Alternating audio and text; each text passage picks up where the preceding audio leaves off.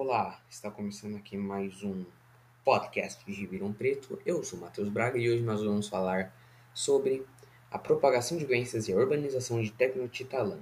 Vamos começar com a Raika. Raika, é com você. Obrigado, Augusto. Aqui, agora nós vamos comparar um gráfico da urbanização brasileira ao longo dos anos e a urbanização mexicana. Só que dessa vez eu só vou falar da brasileira.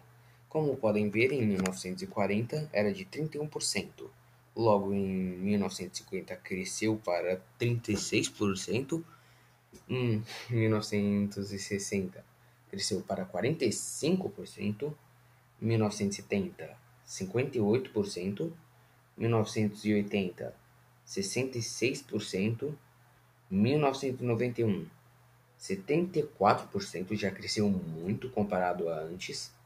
No ano 2000, 81% e em 2010, 84%.